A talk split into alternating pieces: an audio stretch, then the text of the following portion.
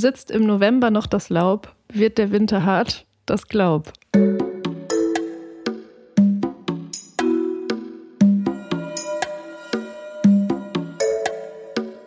Friendly Reminder mit Carla Kaspari und Kurt Prödel. Ja, und mit dieser Bauernregel, hallo und herzlich willkommen zum 38. Friendly Reminder. Hallo lieber Kurt und direkt sorry für diese, für diese etwas ähm, unkreative erste Zeile unseres 38. Friendly Reminders. Du musst dich überhaupt nicht entschuldigen. Hallo, liebe Carla. Hi. Äh, no excuses ist das Motto today. Ich sag nur zwei Lotten über Kreuz. Fertig ist der Deutz. Das ist meine Bauernregel. Ich bin Fendt Ultra. Wie sieht's bei dir aus? Ähm, ich, ich weiß gar nicht, ob mir jetzt so spontan noch eine, noch eine andere Bauernregel einfallen würde. Ich glaube nicht. Ich habe so den ganzen Tag so, ich wusste alles klar, ich bin dran mit dem Friendly Reminder und habe die ganze Zeit so, so panisch überlegt, so scheiße, was nehme ich jetzt und so. Und dann kam mir das entweder zu kitschig und pathetisch vor oder zu verkorpft und so. Und dann dachte ich, okay, irgendwas zum November. Ich kenne noch eine Person, die, ein ganz, die mal ein Gedicht über November geschrieben hat, aber ich wollte mich jetzt nicht selbst zitieren, weißt du? Und dann habe ich so gegoogelt und dann ist das dabei rausgekommen. Naja, wie geht's dir? Mir geht's äh, gut. Wie geht's dir? Du, ähm, auch ganz gut. Ich weiß aber, dass es äh, vielleicht eher um deine Befindlichkeiten geht heute, weil du bist, war, saß vor einer halben Stunde noch in einem ICE. Du kommst, wie ich weiß, direkt aus der sogenannten Horrorstadt Berlin. Yes. Wie war es denn da? Also ich, ich muss sagen, ich bin hier einfach eingegraben in meinem äh, Kölner äh, Schreib- und Arbeitszimmer und arbeite ähm, verzweifelt oder weniger verzweifelt an äh, diversen Dingen. Und du bist in der großen, weiten Welt der, der noch bestehenden Metropolen unterwegs. Sag doch mal, wie, wie war dein Gefühl zu der Also, Big City? Big, Big, Also Big, B. City Berlin, ich muss auch sagen, wir haben jetzt oft in diesem Podcast das halt abgehatet und so und ist auch so ein, so ein Überforderungsreflex, wenn es um Berlin geht. Aber ganz ehrlich, ich fand es einfach komplett geil. Also Nein. was die Stadt hat einfach super viel zu bieten und ähm, vor allem auch der Winter-Vibe so, das hat mich irgendwie mega gecatcht. Es war einfach, es war, würde ich sagen, aus den letzten Jahren meine beste Berlin-Woche. Okay. Ja, ich muss sagen, Also das es, erschüttert es mich tut mir leid, das nimmt vielleicht jetzt äh, nimmt jetzt vielleicht ein bisschen Wind aus den Segeln. Aber du, äh, man wird seine Meinung also also temporär auch ändern können. Es war einfach, ich habe es einfach komplett gefühlt. Ich weiß auch nicht, ob es der Herbst ist, weiß ich nicht. Hm. Ja, woran hat das denn gelegen? Also du sagst jetzt so der November- und Herbst-Vibe. Warst du vielleicht in einem besonders guten Hotel oder so untergebracht? Oder was, war, was war da? Ich kenne dich Ja, doch. Da also- gab es doch irgendwelche Faktoren, die das alles so... Ja, ich habe zwischenzeitlich mal, liebe Friendlies, äh, der, der Carla im Telegram so ein, ähm, so ein Hilfeschrei oder so ein, so, ein, so ein Morsezeichen gegeben. Ich war nämlich einquartiert für sieben Tage in einem relativ, also hipsterigen Hotel, aber schon so eher so für, für Hipster, die was von sich halten, also äh, so vom Vibe her. Ganz kurz, sagt Ähm, man noch Hipster? Oder ist das nicht... Ja, dis disqualifiziert das- dich das eigentlich dafür, überhaupt jemals wieder zu sprechen? Also ich sag mal, ich habe allen, die ich äh, aus Berlin gesagt habe, dass ich in dem Hotel bin und alle wussten, welches das ist, haben gesagt, so das wäre die Hipster-Hölle. Deswegen habe ich das immer wieder so äh, genannt. Okay, dann ist Und, es... Ja, ähm, okay. Ich meine, das ist so mit, mit eigener Bäckerei und so. Also äh, ist so komplett drüber. Und äh, es hat so leicht, nee, leichter ESO-Touch. Und mein Highlight war aber eigentlich, dass, ähm, also äh, da ging es auch um Literatur an diesem Ort. Oh. Auf ähm, dem Nachttisch dieses Hotels lagen auf jedem Zimmer das Buch The Work von Brian Katie. Kennst du Brian Katie? Brian Katie ist so eine Bestseller-Autorin und die hat diese Methode The Work gegründet und ich äh, beziehungsweise erfunden. Ich also das Buchcover und alles hat nach Amerika 90er Jahre oder Ende 80er so vom Vibe gesprochen und da geht es um die großen vier Fragen, mit denen man die eigenen Gedanken befragen kann. Und das ist auf jeden Fall statt einer Bibel, also ich bin jetzt kein starkgläubiger äh, Mann, aber statt einer Bibel so ein Selbstoptimierungsbuch aus der USA auf dem Nachttisch zu haben, was wird das mit dir machen? Ähm, ja, ich, ich überlege gerade, was ich schlimmer finde, so vom Vibe. Ob es jetzt die Bibel ist oder so ein Selbstoptimierungsbuch. Ich war auch mal, ich war ähm, dieses Jahr auch in so einem Hotel, was so, ich sag mal so, japanische Lebenskunst ähm, so auf dem Nachttisch liegen hatte. Geil. Das ist, ich, ich glaube, es ist so ein bisschen so ein Ding, dass man so, dass man so, ja, das in die, in die, wie sagt man, CI des Hotels auch so einfließen lässt, so eine gewisse ähm, Strömung in Sachen Lifestyle. Und hast du das lieber als den christlich-klassischen äh, Bibelstyle? Ich, Also ich glaube ja, dass ähm, so Selbstoptimierung ähm, oder so, ähm, ja, vielleicht auch so Self-Care oder sowas, dass es eigentlich so eine Art Religion unserer Zeit ist. Von daher sehe ich da gar nicht so einen großen Unterschied.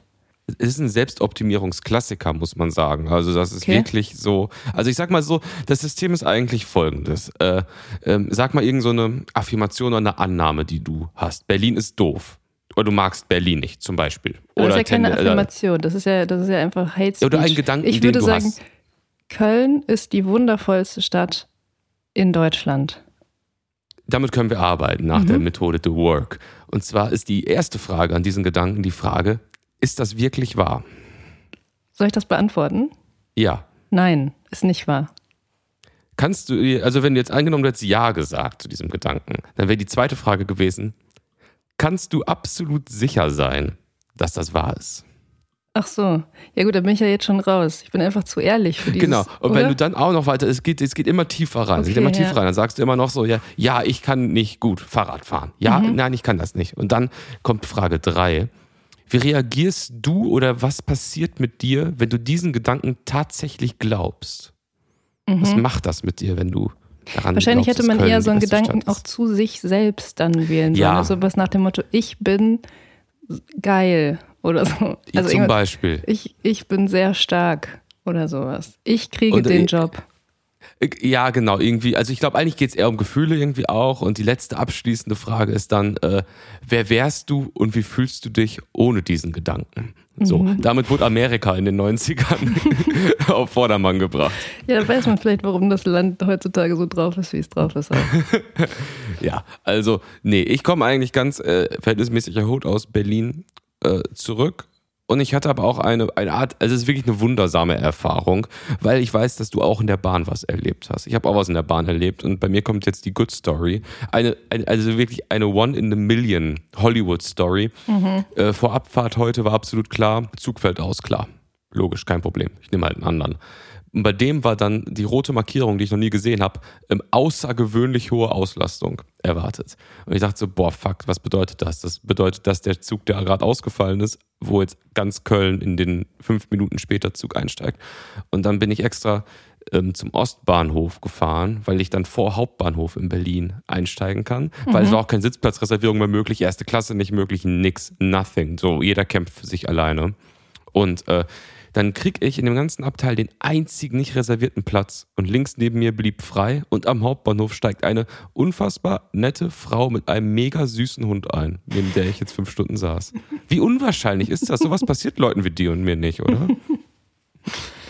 Ähm, ja, freut mich. Freut mich. Also, ich weiß gar nicht, ob es mich jetzt auch so gefreut hätte, so eine Frau mit so einem Hund. Aber dass dich Stimmt, das das ist für dich vielleicht gar nicht so der, Ja, genau. gar nicht so ein Highlight wie für mich. Nee, überhaupt nicht. Ich würde fast sagen, absolut gar nicht. Aber ja. Ähm, Aber ich erzähl mein, du doch mal. Es ist Ja, sorry, ich, ich Satz. habe ich hab was ganz Besonderes auch erlebt. Aber nochmal ganz kurz, ich bin erstmal froh, dass du es zurück nach Köln geschafft hast, weil der GDL-Streik, der ist ja, der beginnt ja quasi jetzt, ne? Also du warst ja kurz davor, es überhaupt nicht mehr zu packen. GDL bedeutet, der ganze Schuppen streikt, oder? Genau, die Gewerkschaft. Ja. Weil sie von der Deutschen Bahn mehr, mehr fordert, mehr Lohn, mehr, mehr alles, mehr bessere Bedingungen.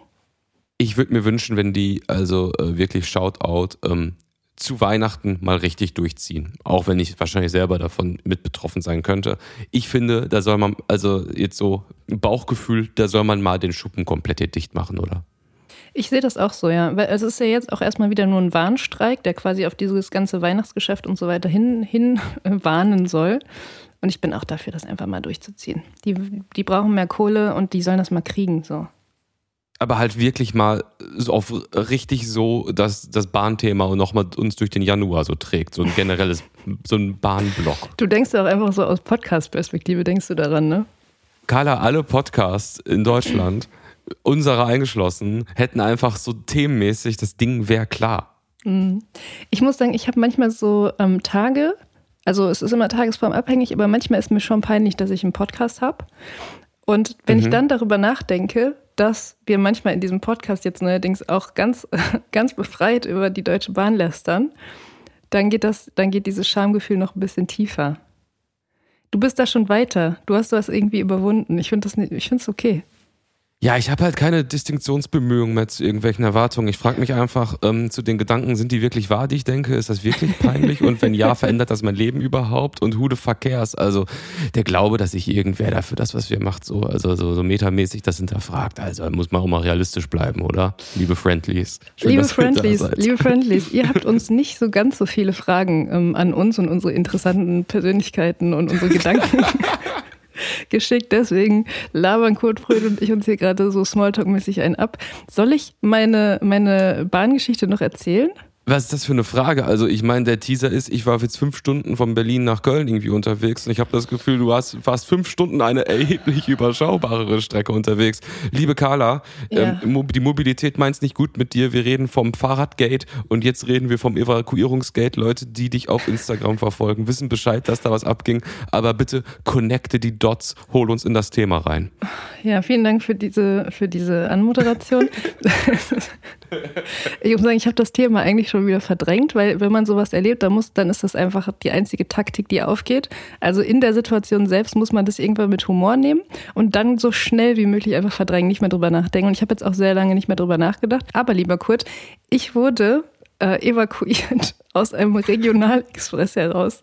Und das ist einfach so peinlich auch auf eine Art. Also ich wollte, ich wollte einfach von Köln ins Ruhrgebiet fahren. Eine Strecke von planmäßig anderthalb Stunden. Ich muss sagen, heutzutage, man plant dann schon so zwei bis zweieinhalb Stunden ein. Das ist auch fair. Aber dass man das nur bis nach kurz vor Neuss schafft, von Köln aus, also 20 Minuten Fahrt gefühlt, und dann da steht, erstmal so drei Stunden in diesem Regionalexpress verbringt und es nicht weitergeht. Also das Ding ist einfach ausgefallen. Ne? Es ist nicht, es war kein Unfall, es waren keine Personen im Gleis oder was auch immer. Es ist einfach, also von jetzt auf gleich gingen die Lichter aus und das, als wäre so der Akku leer. Da weißt hat du? irgendwer unsere, unsere äh, super coole Folge mit Max Rieger gerade im Regio gehört und dann ist da einfach kompletter komplette Ausfall gewesen, weil die so cool war. Ja, ey, vielen Dank nochmal, Leute, für das Feedback zu der Folge und so und dass ihr das so ähm, kräftig gehört habt. Das freut uns mhm. sehr. Aber jetzt von dem, was du erzählt hast, so die, die Stories, die du so gepostet hast, also man stellt sich so verwackelte Hochkantbilder vor und so, das hat so wirklich existenziell gewirkt. Ich habe so gedacht, das ist so irgendwie so, so SEK-Einsatz-Vibes hatte das so Regen, Nordrhein-Westfalen, bisschen Licht. Ähm, ja, also was, was hast du da menschlich durchlebt? Ja, eigentlich alles auch. Also Wie viele war, Stunden waren es? Es waren dann, also in dem Zug selbst waren es, glaube ich, dreieinhalb Stunden. Und mhm. dann kam die Feuerwehr und die Polizei, weil das Ding war so ein bisschen, dass ich saß ganz vorne in dem Zug und der Zug, also sozusagen der erste Wagen des Zuges, stand auf so einer Brücke. Also so mitten im, also auf dem Gleisbett. Und der hintere Teil des Zuges war an so einer S-Bahn-Haltestelle. Das heißt, die Leute, die hinten saßen, die hatten es mega gut, weil die konnten einfach aussteigen. Wir vorne waren so richtig, so richtig, wir waren nicht so gut drauf. Weil ihr nicht aussteigen konntet. Genau. Und dann musste die Feuerwehr kommen. Wir mussten über das Gleisbett geleitet werden zu dieser S-Bahn-Haltestelle. Dort standen wir dann nochmal bestimmt so anderthalb Stunden oder so. Es hat geregnet, es hat gestürmt.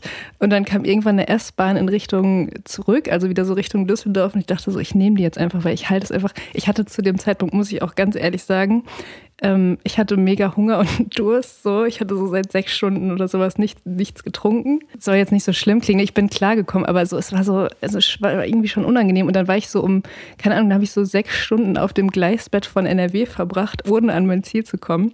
Es war so ein Abend, den brauche ich nicht ständig. So. Aber die haben auch in so einer, ich sag mal, Notfallsituation nicht irgendwie Wasser on Deck oder so. Nee, ich meine, ich muss sagen, die waren sehr freundlich und allgemein auch, ja. also auch die Leute, das hat mich ein bisschen überrascht so. Die Leute, die Passagiere, also die Fahrgäste in dem Regionalexpress waren extrem ruhig.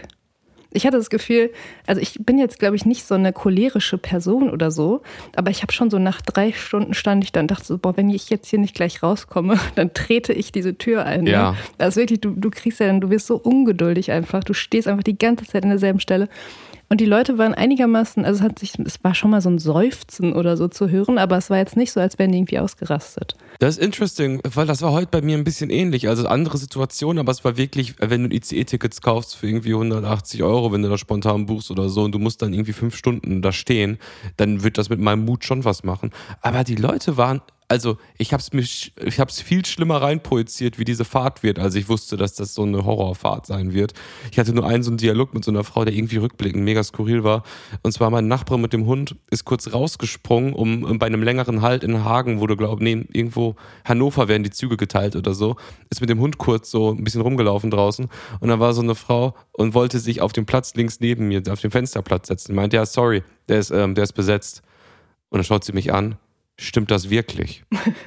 Und habe ich ihr gesagt, ich sage die Wahrheit. Und dann war das Gespräch vorbei, aber es war eigentlich super weird rückwirkend. Ja, ich, ich, ich habe auch so ein bisschen das Gefühl, oder denkst du auch vielleicht, um dieses ähm, deutsche Bahnthema jetzt mal zum Abschluss zu bringen, dass so eine neue Gleichmut vielleicht eingesetzt hat bei den Fahrgästen? Also, dass einfach sowas wie, weißt du, so Verspätung, es ist einfach an der Tagesordnung. Gleichzeitig weiß man, dass die Leute einfach unterbezahlt sind. Und es, es kommen die ganze Zeit diese Streiks und es ist so, also irgendwie so, als hätte man so eine neue Art des Verständnisses für die ganze Situation es ist, es ist irgendwie kompliziert. Vielleicht sind die Leute auch einfach wirklich extrem kraftlos und ähm, können die Situation besser aushalten. Ich weiß es nicht.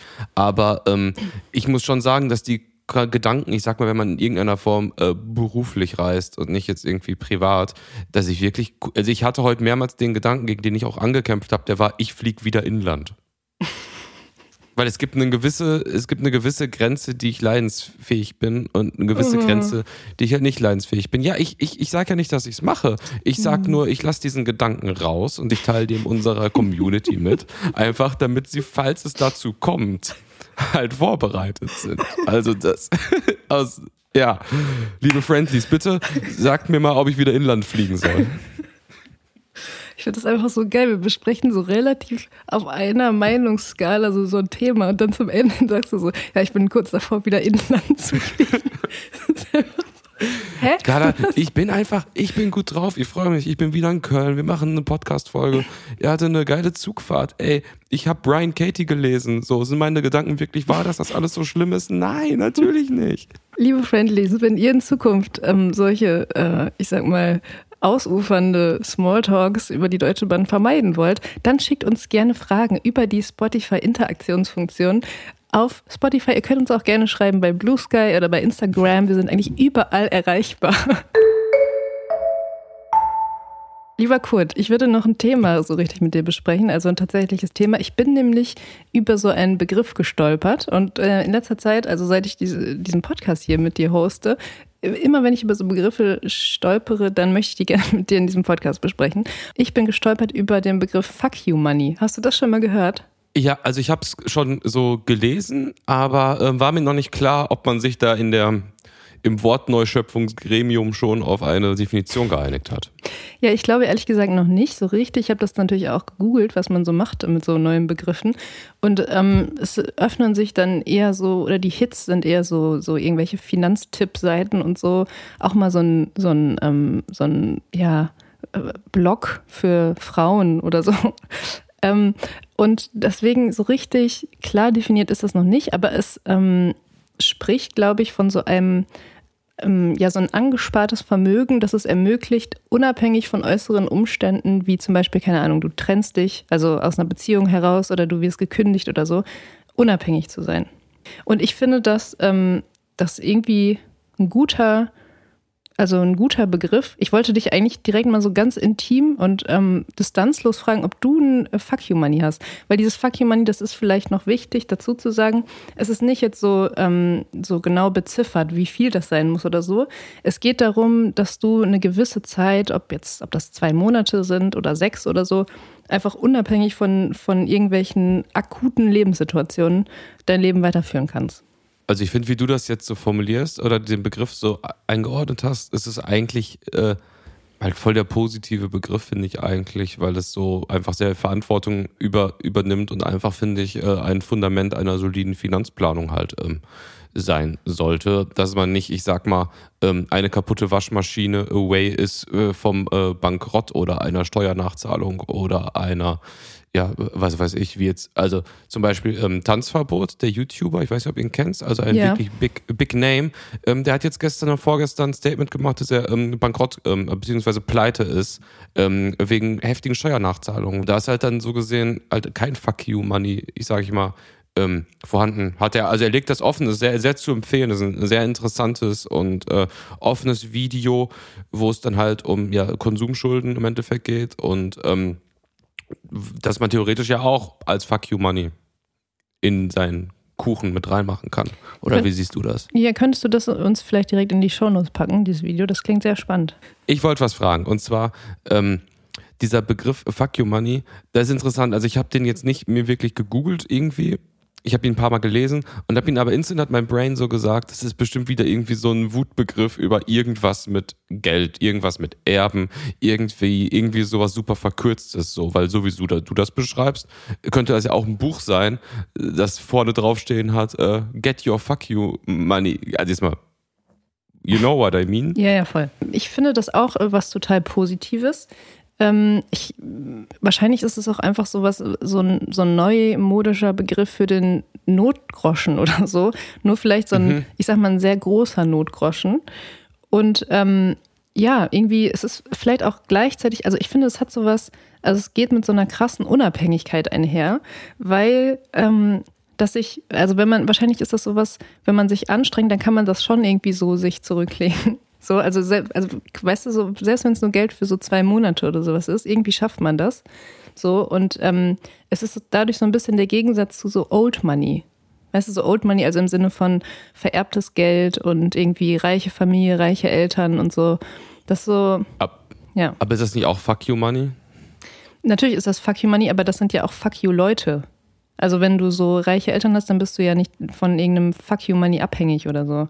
Und musste das mhm. ja eigentlich gar nicht aufbauen, weil du hast sowieso alle Möglichkeiten und alles Geld der Welt. Also ich habe irgendwie so ein bisschen so dieses, also immer wenn es so um Money geht und äh, ganz egal so auf welchen Blogs und so weiter und so fort, ist es immer so kapitalistisch durchzogen, glaube ich. Und irgendwie hat es dann immer so eine leicht dann doch liberale Note oder so. Das gar nicht wertend gesagt, sondern einfach, es ist ja so. Und ich finde, bei diesem Fuck You Money war es so das erste Mal, dass ich gedacht habe, ja, okay, es ist es zahlt wirklich auf die eigene Unabhängigkeit ein und macht dich insofern dann eben auch unabhängig von irgendwelchen Verhältnissen, in denen du stehst, die wiederum durch den Kapitalismus kommen. Weißt du, zum Beispiel ein unterbezahlter Scheißjob oder so, den du dann kündigen kannst und sagen kannst, so, ich habe hier mein Fuck you Money, ähm, was mich die nächsten sechs Monate ganz easy durchs Leben. Weißt du so, das hat sowas, es hat sowas komisches, ähm, Subversives oder Revolutionäres, obwohl es um Geld geht. Ich glaube, das war so, deswegen bin ich so hängen geblieben an diesem Begriff. Ja, ich, es zeigt halt irgendwie so das, was irgendwie an Geld vielleicht auch ganz geil ist, dass du dir halt einfach ähm, richtig eingesetzt in solchen Situationen, wo man Fuck You Money braucht, extrem viel Kopfschmerzen ersparen kannst. So. Und das ist halt irgendwie geiler als äh, irgendwas anderes zu konsumieren, to be honest. Liebe Friendlies, Vielleicht hört ihr diesen Podcast das allererste Mal in eurem Leben. Vielleicht seid ihr auch schon etwas länger dabei. Wie dem auch sei, wir freuen uns sehr über ein Abonnement oder eine gute Bewertung auf Spotify oder einer anderen Plattform. Lasst uns gerne irgendwas da. Wir freuen uns darüber. Ja, liebe Carla, ähm, du hast bestimmt auch schon die Meldung bekommen, dass du jetzt für 12 Euro im Monat keine Werbung mehr auf Instagram siehst. Ist das nicht geil? Hm, ist nicht, ist nicht ganz Instagram eine einzige Werbung? Eigentlich schon, oder? Eigentlich schon, ne?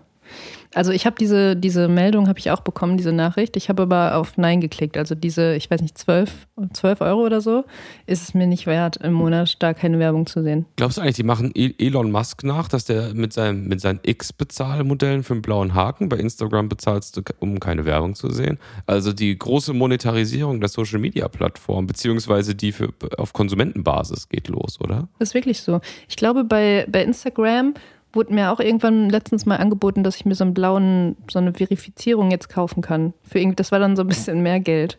Aber habe ich auch bekommen. Hatte ich vorher auch nicht. Aber also, wie, wie ist das bei dir mit Instagram-Werbung? Äh, Hast du, ähm, nervt die dich oder nimmst du die einfach als Teil dieser Plattform wahr? Weil eigentlich, als jetzt die Meldung kam, war ich mir gar nicht so sicher, ob es mich überhaupt so krass stört. Ja, ich glaube, ich, ähm, äh, ich nehme diese Werbung vielleicht am ehesten so als Phänomen wahr. Also ich finde so, ich finde so einerseits ist, ist sie einfach so cringy teilweise und du, du siehst einfach den Leuten, die da irgendwelche Produkte bewerben an, so das ist einfach extrem unseriös. So nein, ich will das nicht, was du dir da ins Gesicht schmierst. So, es ist einfach, es kann nicht gut sein.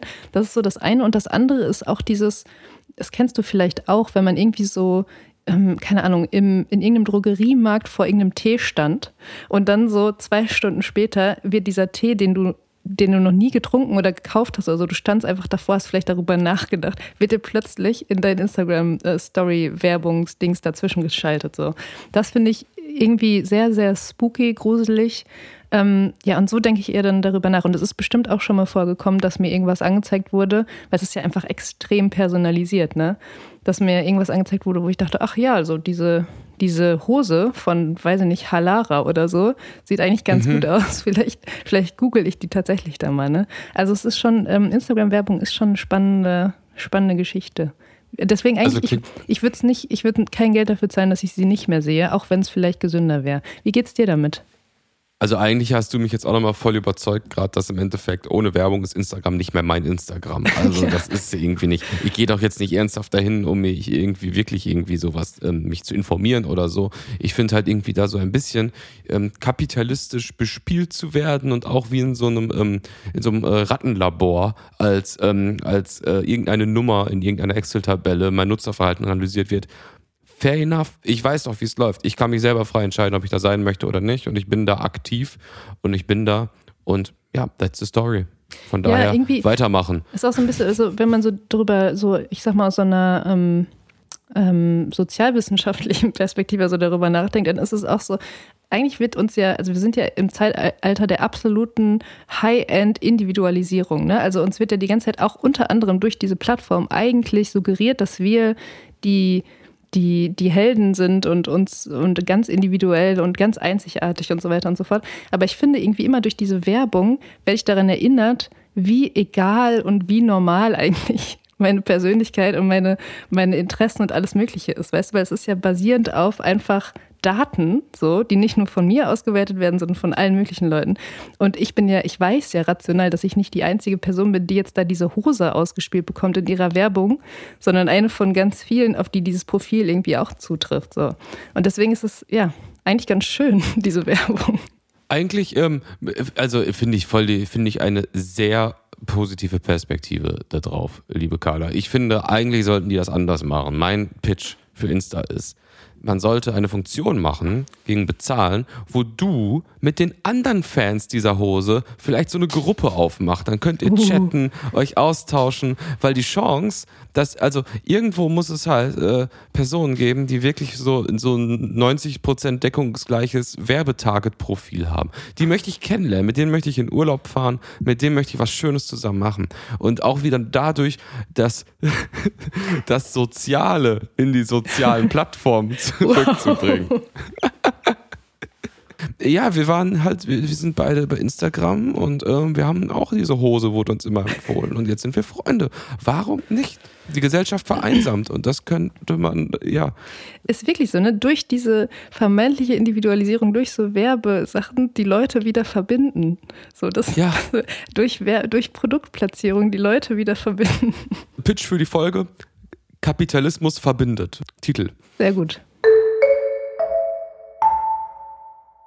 Ja, lieber Kurt, du hast in der letzten Folge ähm, einen Film empfohlen, hier im Friendly Reminder, und zwar den Film Niat von, ich glaube, Julia Cox ist das Drehbuch auf jeden Fall. Und der ist gerade verfügbar auf der großen ähm, Streaming-Plattform Netflix. Und ich habe ihn mir daraufhin angesehen. Jetzt bin ich wirklich sehr gespannt. Ja. ich möchte dazu nochmal anmerken, ich habe ihn schon empfohlen, aber es war jetzt auch, es war schon äh, auch mit einem Fragezeichen so ein bisschen, meine mein ich mich zu erinnern. Aber erzähl, erzähl doch mal, was waren deine Gefühle? Ja, du warst nicht uneingeschränkt positiv davon überzeugt. Das kann man, das kann man auf jeden Fall so sagen. Nochmal kurz äh, ein Recap für alle, die die letzte Folge noch nicht gehört haben oder auch generell nicht wissen, wovon wir reden. Es ist ein Film über eine ähm, ja, 60-jährige äh, Protagonistin oder Ü60-Protagonistin auf jeden Fall und ähm, eine gute Freundin von ihr, würde ich sagen. Also diese Freundinnenschaft steht auch sehr im, im Fokus des Films. Und sie ähm, durchquert schwimmend oder will den, den Ozean schwimmend durchqueren von Kuba nach Florida. Das ist so ein bisschen ihr Ziel. Sie hat das schon mal versucht mit 28 und will es jetzt mit 60 sozusagen nochmal machen. Ähm, also ich, ich fand vor allem, glaube ich, was, was ich richtig gut fand an dem Film, ist, dass ich glaube, dass so weibliche Figuren ähm, bislang äh, relativ wenig erzählt werden. Weißt du, was ich meine? Also sie war so, erstmal natürlich das Alter, grundsätzlich schon mal, ist relativ selten. Und ähm, was ich gut fand, war, dass sie auch so in ihrer verbissenen, äh, teilweise so ein bisschen krankhaft ehrgeizigen Art auch einfach dargestellt wurde. Also dass sie jetzt nicht so durchweg sympathisch war, sondern dass, dass so, dass so, ich sag mal, ihre Persönlichkeitsmakel vielleicht auch ganz ähm, offen thematisiert wurden in diesem Film. Und ähm, ich habe mir den, ich habe mir den sehr gerne angeguckt ich weiß ein bisschen, was du meinst, weil ähm, ich will nicht zu viel verraten, aber du meintest auch so ein bisschen, das sei so sehr amerikanisch, dann auch ähm, gerade zum Ende hin, das stimmt. Also die letzten 15 Minuten meinte ich damit, die ich, also ja. Ja, aber ich sag mal, ich habe mir den auch in so einer Stimmung angeguckt, da, da mochte ich das dann, dass das so amerikanisch mhm. gerne ist. Vielleicht habe ich auch das, also ich vielleicht bin ich richtig emotional geworden dadurch, wer weiß. Also es ist so, ähm, ja, aber es ist, ich finde, es ist schon auf jeden Fall ähm, eine Empfehlung, allein durch die Perspektiven, die dieser Film irgendwie aufmacht, die, die noch relativ selten sind ähm, und hoffentlich immer mehr werden. Und es ist, ja, Niat ähm, auf äh, Netflix verfügbar. Ich stimme dir voll zu, ähm, dass dieses, das fand ich eigentlich auch eine in der Inszenierung irgendwie voll gut gemachte Sache, dass sie eigentlich äh, als Hauptprotagonistin in den ersten 20, 25 Minuten jetzt nicht unbedingt eine Person ist, mit der man unbedingt jetzt ein Bier trinken möchte. Das fand ich halt irgendwie ähm, nice und macht dann halt auch äh, Frauenrollen ähm, erheblich dreidimensionaler, als man es gewohnt ist, weil sie war ja jetzt nicht einfach nur traurig und hat ein Ziel, was sie nicht erreicht. Nein, die ist eigentlich halt auch wirklich von ihrem Selbstbild halt irgendwie nicht so ganz, ganz on, on track mit dem, wie sie sich wahrnimmt. Das ist halt einfach sehr gut gemacht.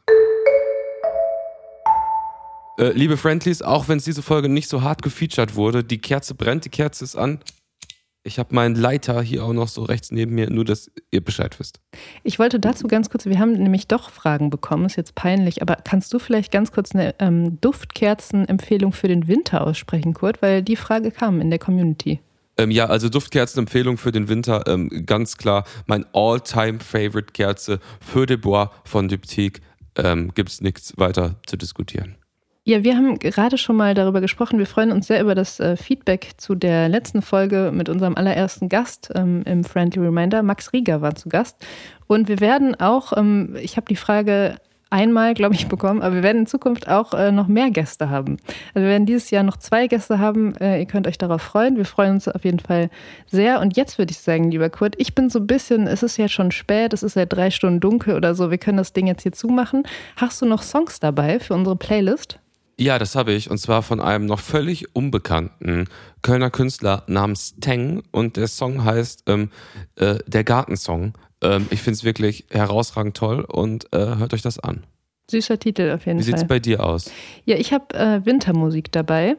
Ähm, und zwar Alice Coltrane. Om Supreme packe ich auf die Playlist und dann noch äh, etwas ein ähm, bisschen Neueres oder Aktuelleres. Die Künstlerin heißt Elle Rain, würde ich sagen. Und der Song heißt Pet Rock und ist äh, kürzlich erschienen. Und das ganze Album und der Song ist sehr gut. Eine Empfehlung, eine Hörempfehlung. Liebe Carla, ich bin jetzt schon hyped auf nächste Woche. Wir sehen uns. Wir sehen uns, beziehungsweise hören uns. Mach's gut, Kurt. Tschüss. Tschüss.